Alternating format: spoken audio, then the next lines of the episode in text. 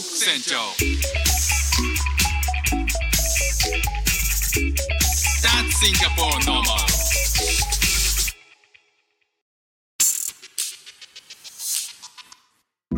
どうも副船長です。シンガポールで3歳と4歳の息子の子育てをしている主婦です。イラストに挑戦したり歌を歌ったり英語学習の音だったり海外生活で面白いと感じた日本との文化や価値観の違いそこから改めて感じた日本のすごいところなんかをお話ししております。アメリカ人と日本のことを話してたんですよで子供の頃ねそのアメリカ人割とマニアックでえっと、アメリカに住んでた時に「ドラゴンクエスト」とかファイナルファンタジーとか日本のゲーム、えーそれがですね、えー輸入輸出されてアメリカで結構やられてたのであの彼が子供の頃もやったらしいんですよね。それでえっとどんなテレビ見てたのみたいな話になってですねでいやめちゃくちゃ見てたのはあの戦隊ものねって言うんですよ。で戦隊ものってこれあのボーイの皆様だったらわかると思うんですけどまあ日曜の、えー、と朝8時からもうかぶりつくように見てて僕はもう子供の頃ね、まあ、5人とか、えー、と色分けされた5人のなんかこう戦隊が、まあ、悪とに立ち向かって、えー地球の平和を守っていくっていうメインのストーリーあるじゃないですか。あれのつまりあれのせあれが戦隊もの日本でいう戦隊ものじゃないですか。アメリカでも戦隊ものってあったんですって。でえ何それって聞いたらパワーレンジャーって知らないのって言うんですよ。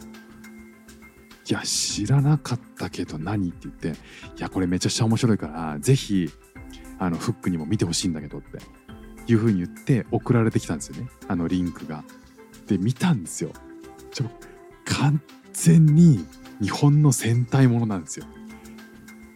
戦隊ものって、えっとみんな悪と戦う時にこう普通の人だったのがなんかこう悪と戦う時にこうスーツ着るんですよね。えー真ん中が基本的には赤で、えっとブルーグリーンイエローピンクとかね。であの男女がこうその色でえ分けられていて、えーそれで戦ってなんかこうピンチになっていくと武器が出てきたりとかあとはそれぞれの乗り物が合体して大きな巨大なロボになって悪と最終的に戦って、えー必殺技を繰り出して勝つっていうシナリオじゃないですか。もうねあのボーイの僕たちとしてはこう心が気持ちがこう 奮い立つんですよね。うわかっこいいってね。まあ、おもちゃをすごいねだった記憶はありますよね。いやどんなあの男子諸君どんな人でも一度はねだったことあるんじゃないかなあのロボットね。であの話戻すとそのアメリカでもう本当にその戦隊もの日本で見た戦隊ものの演出とか例えばこうなんか崖から一回転してジャンプする。それが四方八方からこうジャンプして、えージャンプして着地するっていう戦隊のそのオープニングシーンとかあるじゃないですか。あとはなんかあのオープニングだと一人一人が振り返ってニコってするみたいなシーンとかあるじゃないですか。あれそのまんまなんですよね。やもうほんと見てほしい。だからえっとスーツを着てもう顔も隠れるじゃないですか。戦う時って。でそうなったらアメリカのそのパワーレンジャーも同じようにスーツ着て顔隠れるからもうそうなると完全に日本のその戦隊ものと一緒なんですよ。なんかこうポーズとかそのカンフーっぽいなんかこのアクションみたいなとか決めポーズとかみんなでこう時計を時計を押して変身するシーンみたいなのとか全く一緒。いや面白いんですよね。これ初めて見たんですけど概要欄にリンク貼っとくんでそれもちょっと見てほしいんですけどでそれを見た見て調べてみたんですよそしたら面白いこと分かって日本でその戦隊ものがめちゃくちゃ流行っているっていうことを嗅ぎつけたそのあのアメリカのプロデューサーがそれをアメリカに持ってったらしいんですよね。だけどアメリカでキャスティングキャストが日本人だっ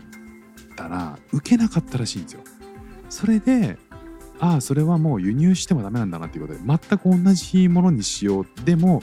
えっ、とアメリカのキャストにしようっていうことでアメリカのキャストに変えてなんかその人種もこうちょっと多様性を持たせた状態で、えー演出を完全になんかこう日本のものと一緒にしたらめちゃくちゃヒットしたらしいんですよね。だからそのアメリカ人も僕が、えー、と話したその彼もその子供の頃にめちゃくちゃ見ててちょもしかして商業施設とかなんかそのモールとか行ったら彼らに会えたりしたの？握手できたりしたの？って僕と会えるって言ってたいうのがあったじゃないですか。東京ドームで僕と会えるみたいな。あんなのあったのって言ったらめちゃくちゃあったって言ってましたね。いやーなんか日本のえっ、と日本ってどんどんどんどん1年ごとに戦隊って変わるじゃないですかそれが全く同じそのテーマでトレースして次の年に出るんですよね。日本はどんどんどんどん変わる。ゴレンジャーとか、えっ、と、ライブマンでしたっけ？とか、いろいろ変わっていくじゃないですか。でもそれが一切変わらずにパワーレンジャーはパワーレンジャーとしてずっとこう秘伝のタレ的に残り続けてでもえっ、と中身は変わってるみたいなのがちょっと違うポイントらしいんですよ。いやー面白かったな。しかも内容はすごいシンプルだから英語の勉強にもなるっていうことで結構僕見ちゃってるんですよ最近。なんかニヤニヤ笑いながらで。ということであのもし気になる方は概要欄チェックしてみてください。ということで今日も聞いていただきましてありがとうございました。フック船長でした。じゃあまたね。